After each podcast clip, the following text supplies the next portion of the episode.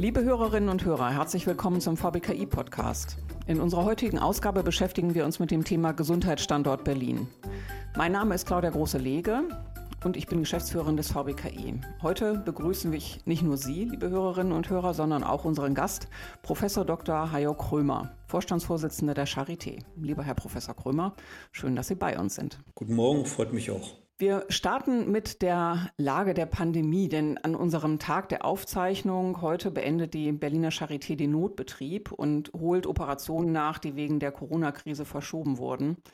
Ähm, der Charité-Vorstand hatte im November 21, also vor gar nicht so vielen Monaten, wegen der Pandemie diesen Notbetrieb erstmal angekündigt und alle planbaren Operationen verschoben. Damals grassierte noch die Delta-Virus-Variante.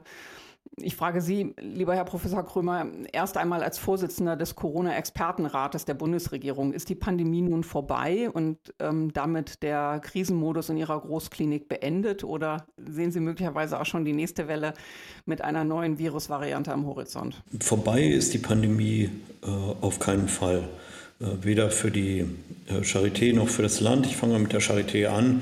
Äh, wir haben in Berlin ja eine Situation, dass ähm, äh, man sich sehr gut organisiert hat äh, in der klinischen Bekämpfung äh, der Corona-Pandemie dergestalt, dass man alle schwerstkranken Patienten aus dem Großraum Berlin in der Charité konzentriert hat. Wir haben immer noch ungefähr 80 Patienten auf unseren Intensivstationen, die ähm, zu, diesen, zu dieser Gruppierung gehören. Das heißt, wir haben immer noch erheblich damit zu tun, diese Menschen zu behandeln. Richtig ist, dass die Zahlen, die wir aktuell haben, deutlich viel geringer sind, als wir sie vor einiger Zeit, äh, insbesondere äh, im äh, Jahreswechsel 2021 äh, äh, hatten, wo wir praktisch doppelt so viele schwerstkranke Patienten bei uns haben. Also zusammenfassend kann man sagen, es ist deutlich weniger, als es schon war. Äh, wir haben auch das Gefühl, auf einem abnehmenden Ast der Pandemie zu sein, aber man kann nicht sagen, dass es komplett vorbei ist.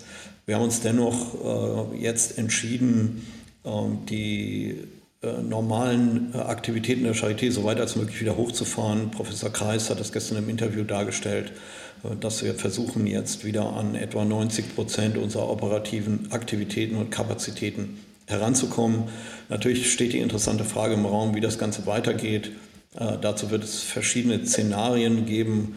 Äh, es gibt Modelle, äh, wie sich diese Pandemie weiterentwickeln kann. Das hängt ein Stück weit davon ab, wie äh, die, das weitere Impfgeschehen in der Population ist, mit welchen neuen Virusvarianten wir zu tun haben. Und in, insofern werden da im Moment viele Szenarien durchdacht. Man muss aber positiv sagen, dass aktuell die Welle ein Stück weit am Abklingen ist. Mhm.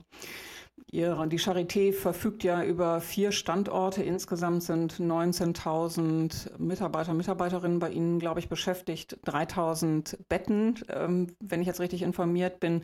Wie geht es denn den Mitarbeiterinnen und Mitarbeitern jetzt nach zwei Jahren der Pandemie? Ist das ein Durchatmen oder, ähm, no, also wie, wie geht es den Beschäftigten? Die Beschäftigten der Charité haben in diesen äh, etwas über zwei Jahren eine absolut außergewöhnliche äh, Leistung erbracht äh, in der Versorgung einer Vielzahl schwerstkranker Patienten, aber auch nicht nur in der direkten Versorgung, sondern in der gesamten Organisation des Raums Berlin auf der einen Seite und in der Tatsache, dass wir während der ganzen Zeit ähm, die Funktionalität der Charité aufrechterhalten konnten.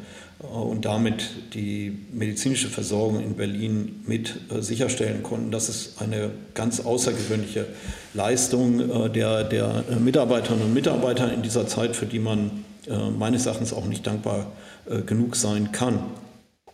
Ähm, gleichzeitig haben wir verschiedene Effekte gesehen, dass etwa in den ersten Pandemiewellen die Krankenstände äh, fast geringer waren als zu normalen äh, Zeiten und dass man schon merkt, dass Menschen über die Zeit jetzt auch ein Stück weit erschöpft sind und wir etwas höhere Krankenstände haben, als wir üblicherweise haben. Wir wären also sehr froh, wenn die Pandemie tatsächlich einem Ende entgegengehen würde oder sich deutlich abschwächen würde, sodass wir wieder unseren normalen Aktivitäten in der Charité nachgehen können, was über einen ganzen Zeitraum nur eingeschränkt erfolgt ist. Sie haben ja im, äh, in 2019 dieses Amt übernommen und ähm, wahrscheinlich auch vorher noch keine Pandemie in Ihren vorherigen Tätigkeiten erlebt. Ich war in meiner vorherigen Tätigkeit Teil des G20-Prozesses in einem Dialogprozess äh, und somit immer eingeladen auch zu größeren Runden. Ich hatte damals kennengelernt unter der Leitung der Leopoldina ähm, den neuen Dialogstrang Science 20 nannte der sich. Der hatte sich beschäftigt mit der Fragestellung, sind wir eigentlich weltweit gut genug vorbereitet auf mögliche Pandemien. Das war ähm, eine Neuerung der deutschen Präsidentschaft 2017 äh, und man hatte also versucht, die Erfahrungen aus den ersten SARS-Erkrankungen aufzuarbeiten, immer mit der Frage, welche Prozesse brauchen wir, welche Organisationen, ähm, um auch die wirtschaftlichen Folgen, aber natürlich vor allen Dingen auch die gesundheitlichen Folgen einzugrenzen. Was sind denn jetzt so die zentralen Erkenntnisse daraus? Also ähm, es ist ja für Sie auch wahrscheinlich einigermaßen überraschend in dem neuen Job gekommen. Ich glaube, wenn man ehrlich ist, hat niemand damit gerechnet, äh, dass so ein Ereignis ähm, äh, die Bundesrepublik auch in dieser Form äh, treffen würde. 2017 hat ja der damalige Leopoldiner Präsident Jörg Hacker zusammen mit der Bundesregierung diese Überlegungen angestellt, die, glaube ich, auch sicher wichtig und richtig waren. Man muss sagen, dass wir als ähm, System in Teilen äh, nicht wirklich gut vorbereitet waren. Andere Teile des äh, Versorgungssystems in Deutschland äh, haben meines Erachtens wirklich gut funktioniert. Ähm, wenn ich mit Leuten darüber rede, die sich kritisch gegen unser, gegenüber unserem Gesundheitssystem verhalten oder äußern, was ja völlig legitim ist, frage ich die immer, ob es ein Land der Welt gibt, wo sie die Pandemie lieber erlebt hätten äh, als in Deutschland. Und dann sind die meisten doch ganz zufrieden, dass sie bei uns waren. Trotzdem äh, glaube ich, ist es enorm wichtig, äh, jetzt, wenn die Pandemie zu Ende geht, sich damit auseinanderzusetzen, was wir aus den letzten zwei Jahren lernen können, was wir im Zweifelsfall besser machen können und was wir vielleicht auch wirklich besser machen müssen in der Zukunft. Und da gibt es eine ganze Reihe von Aspekten. Das Erste, womit ich mich intensiv auseinandersetze, was ich für unabdingbar halte, ist, dass wir unser Gesundheitssystem in einer vernünftigen und maßvollen Art und Weise digitalisieren. Äh, die Situation, die ich einige Male selber miterlebt habe, äh, dass ähm, politische Entscheider bei extrem wichtigen Entscheidungen einfach keine vernünftige Datenbasis hatten über einfache äh, Informationen in Deutschland, ist einfach schwer erträglich, kann so nicht bleiben. Und ich gehe davon aus, dass die neue Bundesregierung sich auch entschieden in dieser Richtung weiterentwickeln wird, sodass wir im Falle einer weiteren, einer neuen zusätzlichen Pandemie äh, über bessere Informationen aus dem eigenen Land äh, verfügen. Wir wussten beispielsweise äh, nicht jetzt in der letzten Omikron-Welle, wie viele Corona-positive Patienten eigentlich auf den Normalstationen unserer Krankenhäuser liegen. Wir hatten sehr wenig Vorstellungen darüber, wie viele Menschen bei uns eigentlich exakt geimpft sind, wie die Nebenwirkungen, die Wirkungen des ja immerhin in Deutschland entwickelten Impfstoffs äh, überhaupt sind. Dafür haben wir äh, grundsätzlich Daten aus Israel gebraucht und ich glaube, das ist einer der Punkte nur exemplarisch, über den man äh, nachdenken muss, was man in Zukunft einfach besser machen kann. Insofern ist diese Frage, was haben wir gelernt aus der Pandemie, aus meiner Sicht wirklich essentiell.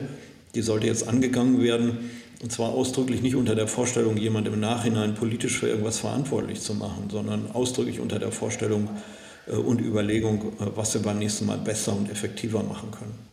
Und wie haben Sie das ganz persönlich erlebt? Wie gesagt, Sie waren ja gerade relativ neu noch im Amt und dann kam gleich diese große Welle. Das ist doch wahrscheinlich auch persönlich sehr beeindruckend, oder?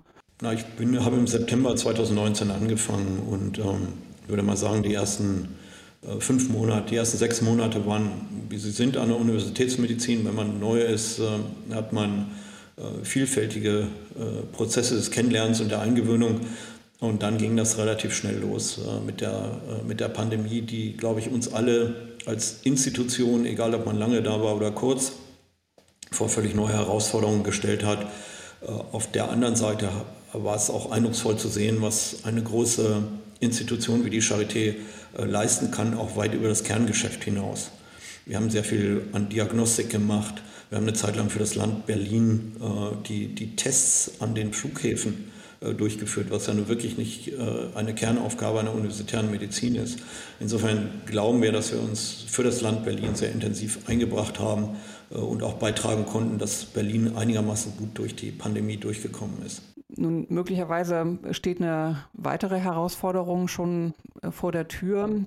Ich habe gelesen, dass die Charité-Ärzte nun sich auf Patienten aus der Ukraine vorbereiten. Ähm, zusammen mit dem Deutschen Roten Kreuz gibt es auch eine Kampagne zur Blutspende. Sehen Sie das als kritische Herausforderung, den Krieg in der Ukraine? Ich glaube, wir sind ja alle äh, extrem betroffen von dieser Entwicklung da. Niemand hätte für möglich gehalten, äh, dass ähm, in Europa äh, mit dem Ziel einer einseitigen Veränderung von Grenzen äh, eine äh, Nation tatsächlich einen Krieg in dieser Form anfangen würde. Und daraus werden sich verschiedene Dinge ergeben, mit denen wir gerechnet haben. Es geht selbstverständlich um Versorgung von Menschen, die in, im Rahmen dieses Krieges verletzt worden sind, seien es Soldaten, seien es äh, Angehörige der, der Zivilbevölkerung. Das ist ein, sicherlich ein wesentlicher Punkt, ähm, wo wir unmittelbar nach Ausbruch dieses Krieges signalisiert haben, dass wir uns da engagiert, äh, engagieren werden.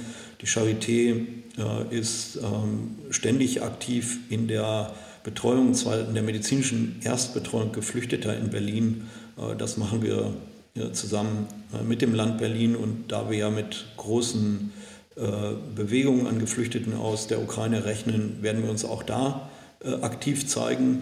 Die letzten Tage haben wir in Teilen ein Bild gehabt, mit dem wir so nicht gerechnet hatten, äh, dass wir nämlich eine Vielzahl von Anfragen bekommen von Menschen äh, mit konventionellen schweren Erkrankungen, die in der Ukraine jetzt nicht mehr wirklich versorgt werden können.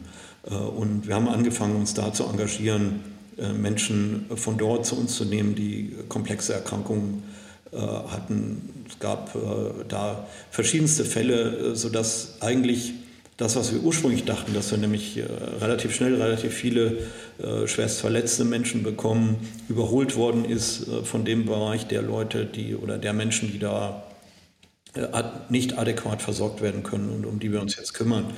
Also wir gehen davon aus, äh, dass wir uns auch an dieser Geschichte wieder intensiv beteiligen werden und die anderen Geschichten, die jetzt laufen, dass wir da Hilfe leisten und Material hinschicken und solche Dinge machen. Ja, das ist selbstverständlich, dass wir das auch tun. Hm, haben Sie Kontakt zu ukrainischen medizinischen Versorgungseinrichtungen? Also wie ist da die Lage? Ist die tatsächlich so gestört? Ähm, Sie berichteten jetzt, dass eben viele der Geflüchteten mit konventionellen Erkrankungen kommen. Und sind diese Krankenhäuser noch in der Lage, den Betrieb aufrechtzuerhalten? Das vermag ich vom Ausmaß her nicht zu beurteilen. Das scheint mir auch äh, von den unterschiedlichen Landstrichen sehr unterschiedlich zu sein und von der Intensität dieser kriegerischen Auseinandersetzung da. Äh, die Kontakte, auf die ich abgehoben habe, ähm, sind bis jetzt überwiegend schlicht und ergreifend individuell gelaufen. Das ist weniger über Kliniken gegangen, als mehr darüber, dass äh, Menschen, die hier Angehörige haben, über diese Angehörigen hier vermittelt werden. Also überwiegend Individualkontakte. Äh, andere Geschichten, also diese Hilfsleistungen, die versuchen wir gezielt dorthin zu bringen an äh, Material und äh, an Ausrüstungsgegenständen. Und äh, das läuft über das Bundeskanzleramt zusammen mit einer äh, NGO äh, in der Ukraine. Also wir versuchen das schon zielgerichtet dahin zu bringen, äh, jetzt systematische, übergeordnete Kontakte dorthin äh, mhm. zu größeren Krankenhausorganisationen haben wir von der Charité als Organisation bis jetzt nicht. Ich würde ganz gerne zum nächsten Themenkomplex kommen, dem Gesundheitsstandort Berlin. Das ist ja heute eigentlich unsere zentrale Fragestellung, auch deshalb, weil Sie noch bevor Sie diese Aufgabe übernommen haben, schon Teil dieses Konzeptes waren Zukunft Stadt Berlin 2030. Das Gesundheitswesen ist ja die größte Branche in der Region, ungefähr 370.000 Beschäftigte. Ähm, ich glaube, sowas wie 25 Milliarden Euro Jahresumsatz. Hier in Berlin und um Berlin herum gibt es eigentlich alles so vom Startup bis hin zu Industriebetrieben aus Medizintechnik, Pharmaforschung und eben die Charité, Sie haben den äh, Vorsitz übernommen, der Charité, auch gewissermaßen mit dem Auftrag, Berlin zum europaweit führenden Gesundheitsstandort zu machen. Und ähm, also Sie haben, sind schon ein bisschen rumgekommen im Leben. Sie waren zuvor sieben Jahre lang Dekan und Vorstandssprecher der Universitätsmedizin Göttingen, davor 12, 13 Jahre in Greifswald. Sie haben Ihre erste Professur für klinische Pharmazie 1998 an der Universität Bonn übernommen und Ihre Ausbildungsstätten waren Braunschweig, Nashville, Tennessee und Tübingen. Das heißt, Sie haben schon einiges gesehen und Sie waren beteiligt an diesem Konzept Zukunftsstadt Berlin 2030. In äh, Niedersachsen hatten Sie gezeigt, dass sicherlich auch mit der Unterstützung der Landesregierung die Millioneninvestitionen beschlossen hatte, die dortige Klinik massiv ausgebaut äh, wurde. Glauben Sie, dass das in Berlin gelingen kann, das, was man sich mit diesem Konzept Zukunftsstadt Berlin 2030 vorgenommen hat? Berlin hat ganz zweifelsfrei in der Bundesrepublik und darüber hinaus im Gesundheitsbereich ein absolut einmaliges äh, Potenzial, weil es hier von jeder Form von Versorgung bis hin zu jeder Form von Forschung, die Medizin assoziiert ist, schlicht und ergreifend alles gibt. Wenn es gelingt, äh, in Berlin diese Kräfte äh, in einer vernünftigen Art und Weise zu bündeln und in eine Kooperation zu bringen, und wir haben da die ersten Schritte gemacht, auf die ich gleich auch gerne eingehe, hat das hier ein ähm, aus meiner Sicht wirklich einmaliges Potenzial. Und dieses Potenzial beschränkt sich eben nicht auf den Forschungsraum, äh, sondern äh, im, im Bereich der Medizin gerade auch auf die Kombination von Erkenntnis, also Forschung und Übersetzung in wirtschaftliche Aktivitäten. Sie haben die Zahlen selbst gerade genannt. Sehr viele Menschen, äh, die äh, im Gesundheitsbereich, äh, von dem Gesundheitsbereich leben und auch ganz erhebliche Umsätze. Und ähm, das sind Dinge, die nicht ein irgendwie irreales Zukunftsmodell darstellen, sondern es ist ein Bereich, der funktioniert, der relativ einfach und schnell ausbaufähig ist und ausbaufähig wäre und dessen Chancen man wirklich unbedingt äh, nutzen sollte. Das beginnt damit, äh, dass im Land Berlin äh, ein ungewöhnlich großer Anteil der äh, stationären Versorgung in der öffentlichen Hand ist durch äh, die Kombination der Charité und Vivantes. Und wir hatten seinerzeit schon skizziert, dass eine Kooperation zwischen diesen beiden Spielern, eine engere Kooperation ähm, bei Anerkennung und Erhalt der vollständig unterschiedlichen Aufgaben der beiden einen ganz enormen Vorteil darstellen könnte, den man an anderen Standorten so ohne weiteres nicht hinbekommt. Dann haben wir wirklich herausragende Forschungseinrichtungen, deren Erkenntnisgewinn man unmittelbar in Behandlung übersetzen kann. Ich nenne Ihnen das Berliner Institut für Gesundheit, was seit äh, Anfang letzten Jahres als Bundeseinrichtung in die Charité bei hoher Selbstständigkeit integriert ist. Es gibt weitere Aktivitäten in eine ähnliche Richtung. Zum Januar nächsten Jahres wollen wir uns mit dem Deutschen Herzzentrum Berlin zum Deutschen Herzzentrum der Charité verbinden. Es gibt des Weiteren noch große Forschungseinrichtungen wie das Max-Delbrück-Zentrum, äh, mit dem wir immer enger zusammenarbeiten, sodass hier insgesamt ein Raum in Berlin entsteht, der vom Erkenntnisgewinn bis zur individuellen Behandlung einer Berlinerin oder eines Berliners äh, Optionen bietet, die es praktisch nirgendwo anders äh, gibt. Und äh, man kann nur hoffen, dass auch die neue Berliner Regierung das vollumfänglich erkennt und ganz intensiv fördert, weil ohne politische Förderung und ohne eine intensive ja, politische Unterstützung man in diesem internationalen Wettbewerb auf keinen Fall gewinnen kann. Welche Erwartungen haben Sie da an die Landesregierung? Sind das Erwartungen finanzieller Natur oder in welcher Form muss das auch politisch koordinierend begleitet werden? Ich glaube, dass ähm, das nicht rein finanzieller Natur ist, aber auch, gehe ich gleich darauf ein, äh, man braucht insbesondere auch bei strukturellen Überlegungen äh, Unterstützung. Berlin hat äh, ein außergewöhnliches Interaktionspotenzial zwischen dem akademischen Teil äh, und dem wirtschaftlichen, also industriellen äh, Teil. Wir haben doch einige größere äh, Unternehmen hier in Berlin, die erhebliches Interesse äh, haben, mit dem äh, akademischen Teil zusammenzuarbeiten. Ich nenne etwa die Firma Bayer, die hier extrem engagiert ist in Berlin. Und für diese strukturellen Interaktionen braucht man die Unterstützung der Politik unbedingt bei dem Versuch, entsprechende Strukturen aufzubauen und hier innovativ voranzugehen, braucht man zweifelsfrei mhm. die, die Politik. Auf der anderen Seite geht es um ähm, schlichte materielle Fragen. Wir haben große Bauvorhaben an der Charité. Wir haben extrem steigende Baukosten und letztendlich ist das eine Geschichte, für die eine Lösung gefunden werden muss, äh, die nicht darin bestehen kann, dass man sagt, adaptiert jetzt eure Planung so lange, bis die gestiegenen Kosten äh, letztendlich äh, an das vorhandene Geld passen. Das ist sicherlich eine Option, die in dieser Form so nicht funktionieren kann. Und insofern ähm, ist für ein erfolgreiches Umsetzen des unabdingbar notwendigen Zukunftsmodells Gesundheitsstadt Berlin mit einem aus meiner Sicht einmaligen Potenzial, was es in den anderen Bereichen in dieser Form auch nicht gibt, politische Unterstützung absolut unabdingbar. Hm. Sind Sie denn mit den Ergebnissen der ähm, Planung zum Doppelhaushalt zufrieden? Äh, die kennen wir noch nicht so im Detail, äh, dass wir darüber ein abschließendes Urteil äh, bilden, uns bilden könnten.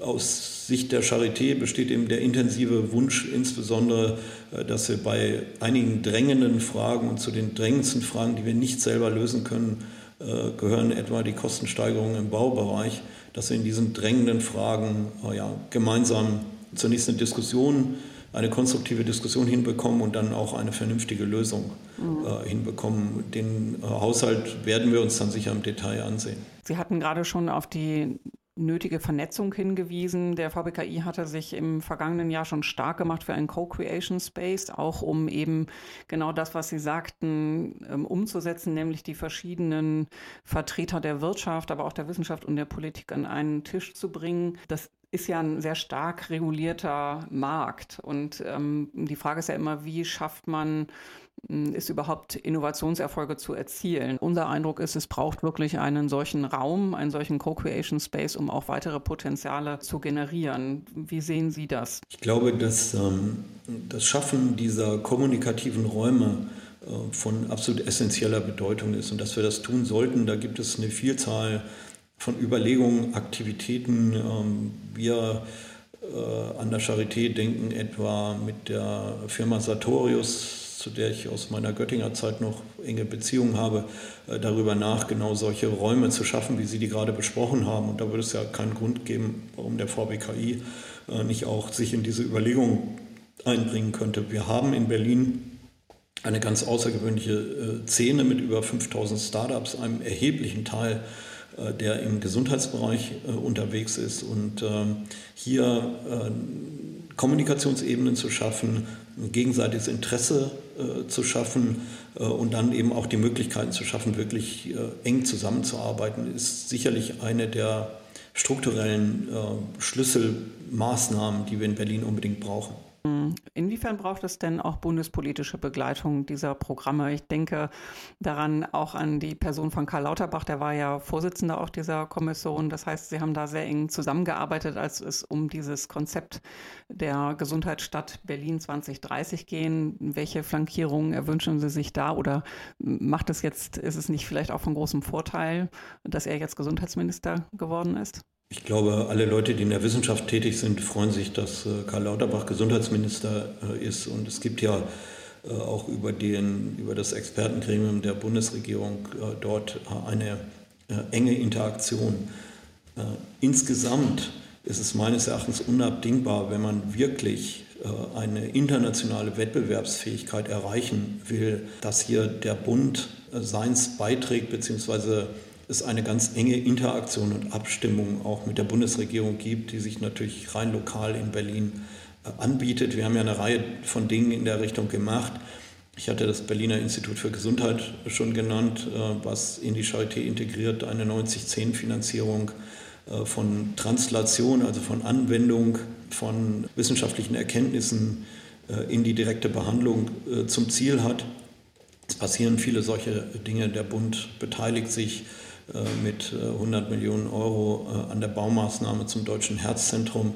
Also es gab jetzt schon eine Reihe von Indikatoren dafür, dass der Bund durchaus interessiert ist. Ich will dazu noch mal klar sagen, die Charité ist und bleibt eine Berliner Einrichtung. Auf der einen Seite, wir haben auch überhaupt kein Interesse das in irgendeiner Form zu ändern. Wir haben aber schon ein sehr, sehr großes Interesse daran, den Bund für unsere Aktivitäten so zu begeistern oder so einzunehmen, dass er in vielleicht noch größerem Ausmaß, als es jetzt in den letzten zwei Jahren passiert ist, äh, sich an den Aktivitäten der Charité äh, beteiligt, ohne äh, die originäre Zugehörigkeit zum Land Berlin zu beeinträchtigen. Mhm. Es ist einfach auch in Wissenschaft und in der Gesundheitsversorgung so, dass Geld Tore schießt. Man braucht bestimmte monetäre Ressourcen, um erfolgreich zu sein. Und ähm, ich glaube, bei diesen Aspekten muss es so sein, dass die Bundesrepublik auch eine wesentliche Rolle spielt. Sie hatten schon hingewiesen auf das Berliner Institut für Gesundheitsforschung und auch das Deutsche Herzzentrum, also die Integration in die Charité, auch zusammen mit dem Krankenhauskonzern Vivantes. Wo stehen Sie denn da aktuell genau? Wie ist da die Zeitplanung? Bezüglich der äh, der Kooperation mit dem Deutschen Herzzentrum soll die ähm, gemeinsame Etablierung des Deutschen Herzzentrums der Charité, das DHZC, zum 1. Januar 2023 erfolgen. Die Verträge sind komplett unterschrieben äh, und äh, der Merger-Prozess läuft sehr intensiv. Äh, angesichts der Größe dieses Herzzentrums ist das eine sehr große Herausforderung für unsere Organisation. Da wir parallel auch noch einen ziemlich fordernden Tarifvertrag abgeschlossen haben, haben wir aktuell einige Dinge, die Organisation bezüglich organisatorischer Aspekte ziemlich fordern.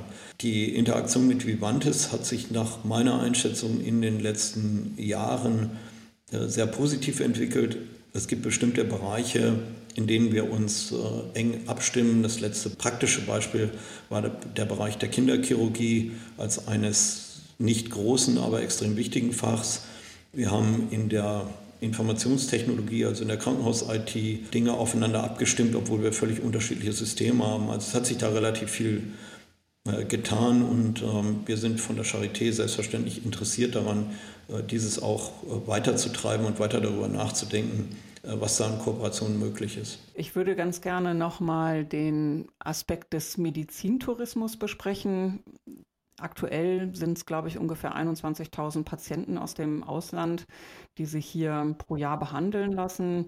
Und die, die Wirtschaftsförderer von Berlin Partner schätzen, dass diese äh, Medizintouristen der Stadt bald bis zu 200 Millionen Euro Jahresumsatz bringen können. Ist das ein Faktor? Ist, ist Medizintourismus auch etwas, was Sie dabei im Blick haben? Das ist etwas, was wir grundsätzlich im Blick haben, wobei ich das Wort nicht so gerne mag, weil äh, äh, Tourismus in aller Regel freiwillig und aus Lustgewinn erfolgt, äh, während die Leute, die wegen schwerer Erkrankungen reisen, äh, das weniger aus touristischen Aspekten tun. Was wir versuchen an der Charité, ist die ähm, Kombination äh, solcher Behandlungen und solcher Eingriffe, die wirklich eine universitäre Medizin erfordern. Das heißt, für uns ist interessant, äh, Menschen behandeln zu können mit außergewöhnlichen Erkrankungen, äh, die in ihren Heimatländern möglicherweise nicht adäquat therapiert werden können. Und diese Schnittmenge ist das, was wir als Charité gerne ähm,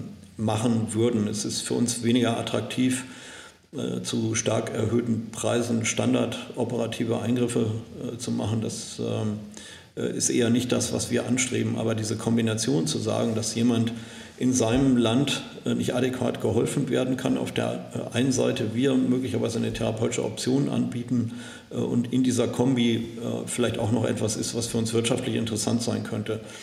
Das ist eine Schnittmenge, an der wir sehr gerne arbeiten.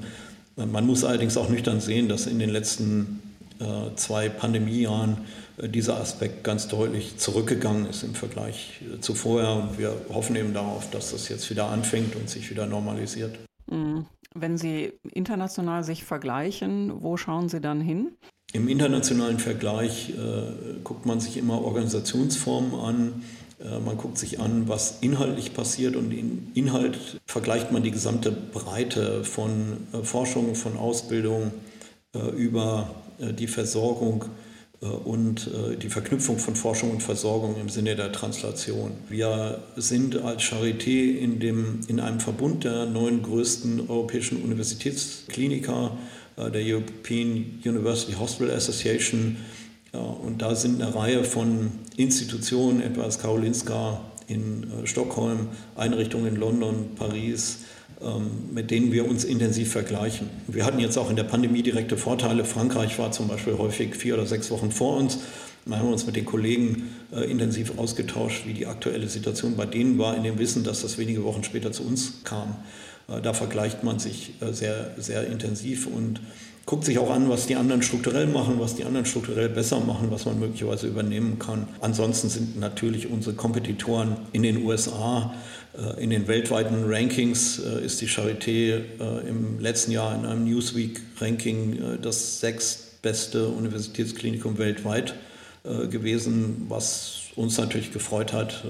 Ich glaube, Berlin hat nicht so sensationell viele Dinge, die Nummer sechs in der Welt sind. Wer lag noch davor? Ja, die, die großen Harvard-Universitätskliniken sind davor, einige englische Einrichtungen. Also die üblichen Verdächtigen äh, waren vor uns.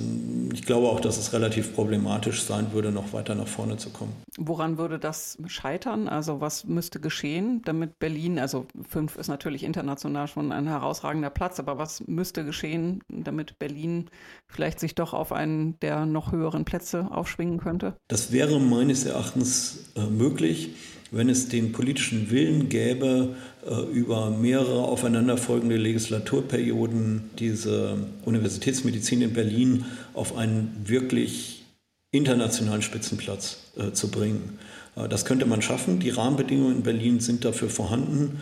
Sie bräuchten dafür einen Plan, den haben wir. Die Charité hat relativ genau beschrieben, was sie bis 2030 erreichen will. Äh, und sie bräuchten die äh, notwendigen äh, monetären Ressourcen und dahinter steht dann immer der politische Wille, sowas tatsächlich zu machen und sowas vielleicht auch in einer Kombination aus Land und Bund zu machen. Das würde gehen. Ja, das ist doch eine gute Botschaft. Also die Frage ist ja, inwiefern wir unser Gesundheitssystem auch nochmal reformieren sollten. Sie hatten vorhin schon angesprochen das Thema der Daten in der Pandemie. Ich hatte gelesen in der Vorbereitung auf unser Gespräch, dass Digitalisierung ein Thema ist, was Sie insgesamt sehr treibt. Der digitale Wandel hat ja unseren Gesundheitssektor auch schon verändert. Aber wo sehen Sie denn noch weitere vielversprechende Ansätze? Welche Rolle spielt eben auch die Auswertung von Gesundheitsdaten für die Forschung, aber eben auch in der Versorgung. Das ist ein Bereich äh, von Informationen, den es im Moment ja gibt. Es werden ja aus jeder Behandlung, die durchgeführt äh, wird, äh, Informationen erzeugt, die wir in Deutschland zu ganz großen Teilen schlicht und ergreifend liegen lassen. Wir sind da im internationalen Wettbewerb, selbst wenn man nur Europa anguckt, wirklich ganz, ganz schlecht aufgestellt, weil wir über viele Jahre schlicht und ergreifend nicht den politischen Willen hatten, äh, das Gesundheitssystem zu digitalisieren. Ich bin der festen Überzeugung, dass das entweder in den nächsten Jahren in Deutschland passiert oder dass andere das für uns machen äh, werden. Das Schlagwort, was ich in diesem Zusammenhang immer benutze, ist die Teslarisierung des Gesundheitssystems, wo Sie genau das sehen in der Automobilindustrie, was auch im Gesundheitssystem kommen wird, dass nämlich, wenn wir das nicht selber machen, andere äh, genau diese Wege gehen werden und diese Wege sehr erfolgreich gehen werden. Wir müssen unbedingt in den nächsten Jahren äh, es schaffen, dass die wesentlichen Informationen im Gesundheitssystem digital verfügbar sind. Und zwar primär mal äh, als Vorteil für Patienten. Überall im uns umgebenden Ausland können Sie mit einem Blick in Ihrem Cellphone sehen, was Ihre letzten Interaktionen mit dem Gesundheitssystem waren. Das geht nur bei uns nicht. Ich glaube, das Primärinteresse liegt bei den Patientinnen und Patienten und umgekehrt gibt es eben auch ein erhebliches Interesse aus dem Bereich der Forschung, äh, diese Daten zugänglich äh, zu machen und daraus Informationen zu ziehen für verbesserte Behandlungsmethoden, ähnliche Dinge, Doppeluntersuchungen zu vermeiden. Äh, also es gibt eine Vielzahl von Gründen, meines Erachtens absolut unabdingbar, dass das kommt. Ja, da drücken wir mal die Daumen, dass Herr Lauterbach sich in dem Kabinett durchsetzen kann und im Bundestag. Ja, der, der ähm, Koalitionsvertrag enthält ja äh, eine Reihe von Hinweisen äh, darauf. Äh, der Bundeskoalitionsvertrag enthält äh, die ähm, Einführung einer elektronischen Patientenakte, diesmal mit einer Opt-out-Regelung, äh, sodass zunächst mal alle Menschen in Deutschland dabei sind Und wenn man das nicht möchte, kann man selbstverständlich sagen, dass man es nicht will. Aber das ist schon mal ein erster wichtiger Schritt, wenn das umgesetzt würde. Ich würde jetzt ganz gerne zum Schluss unseres Gespräches zu Ihnen als Person kommen. Wir hatten schon darüber gesprochen, dass Sie 2019 neu nach Berlin gekommen sind. Wahrscheinlich hatten Sie in zwei Jahren der Pandemie nicht so furchtbar viel Zeit, die Stadt kennenzulernen, nehme ich mal an. Aber vielleicht haben Sie ja doch einen Lieblingsort in Berlin. Wie gefällt Ihnen die Stadt? Ja, die Stadt Berlin ist äh, absolut äh, außergewöhnlich.